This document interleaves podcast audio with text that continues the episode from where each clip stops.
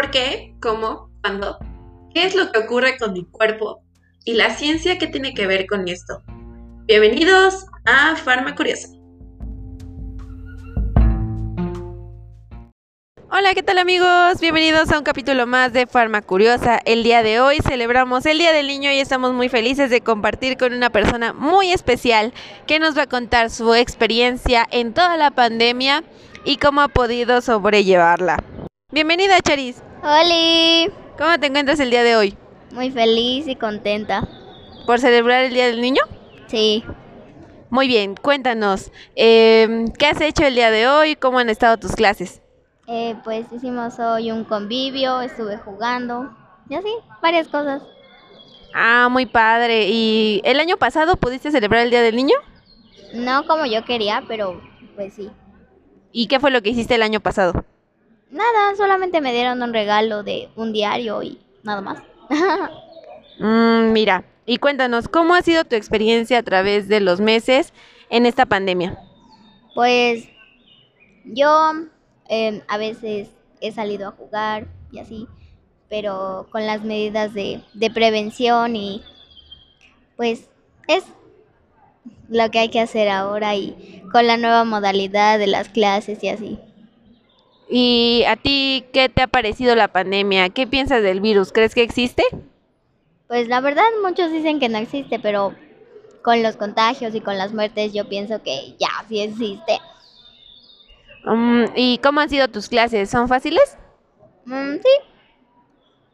¿Qué, ¿Qué es lo que te enseñan o cómo le hacen tus maestros?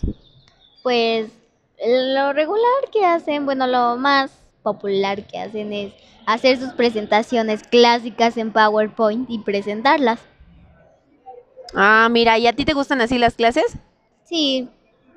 ¿No te aburres? No. Muy bien. ¿Y mm, cómo te has sentido ahora que no puedes ver a tus amigos ni platicar con ellos? Pues a la vez feliz y a la vez triste. Feliz porque pues a veces unos me molestaban y así, pero después, bueno, ahora triste porque pues ya no tengo con quién jugar en la hora de, de receso. ¿Y cuánto tiempo te dan de receso? Mm, una hora. Ah, mira, ¿y a qué juegas si no puedes salir con tus amigos ni tampoco puedes ir al parque ni cosas así? Pues a veces mi mamá saca el coche del, del, del, del, del portón y este, pues ya ahí, ahí estoy con mi, mi bicicleta o mi patín. Ah, ya. ¿Y para ti es fácil esta parte del aislamiento, de lavarse las manos, de no salir, de no acercarse con las personas?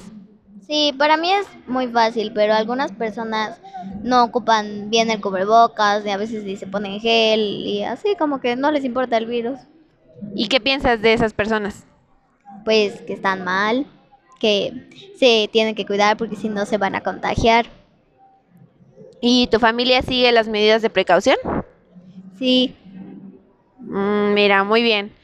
Ah, ok, ¿y ahora qué te gustaría platicarnos acerca de, de la pandemia y de esta situación? Bueno, cuéntanos. Ah, pues yo pienso que la pandemia es algo que pues nos ha dejado una enseñanza, porque a veces uno eh, cuando estaba en casa, cuando todavía no había COVID, se desesperaba mucho y ahorita con esta nueva modalidad, pues ya uno se acostumbra y dice, ah, pues sí, hay muchas cosas que hacer, ¿no? Ah, muy bien. ¿Y sobre la prevención? Pues no lo sé. Ok, está bien. Y nos habías dicho que te gustaría darle recomendaciones o tips a los niños sobre cómo manejar el aislamiento. Sí, eh, pues la verdad yo les recomiendo que eh, a veces yo agarro unas hojas o me pongo a dibujar, hago origami, este, y así, ¿no? O otra recomendación es que eh, puedan, no sé, comprar un poco de papel china, globos, este, y hacer una, una piñata y así varias cosas, ¿no? Que jueguen basta, que, um, que, que, que ah, pueden hacer cubrebocas con una calceta y así, ¿no? Varias cosas, ¿no? Entonces eso es lo que a los niños les, les recomiendo más porque algunos se desesperan y dicen, ya no sé qué hacer, ya me aburrí. Entonces es algo muy, muy práctico y les, les digo que se van a divertir mucho. Ok, muy bien, maravilloso Charis. Muy bien, Mariel, suena muy interesante todas estas estrategias para eh, no aburrirse. Y ahora platicemos un poco más sobre ti. ¿Cuáles son tus sueños o las metas que tú tienes ahora como niña? ¿Qué te gustaría hacer de grande? ¿Qué piensas de la ciencia? Te escuchamos. Bueno, pues me gustaría de grande ser arqueóloga, eh, no sé, tal vez científica. Eh, pues a veces lo que yo hago en la casa es juntar productos y hacer mezclas y luego ya examinarlos y así, ¿no? Jugar a la, a la científica, ¿no? Pero este, pues mis sueños, viajar por todo el mundo, conocer Brasil, este, Mérida, eh, Estados Unidos y así, ¿no? Varias cosas. Y pues la verdad mis metas serían ganar muchos premios y pues así, ¿no? Que mi vida sea muy como de fantasía y sueño, ¿no? Un final feliz. Ah. Muy bien, eso suena muy, muy, muy lindo. Todos tenemos sueños y se pueden hacer realidad. ¿Algo que te gustaría decirles a nuestros espectadores antes de terminar con este especial? Bueno, para todos los que tienen niños en casa, pues muchas felicidades hoy por su día.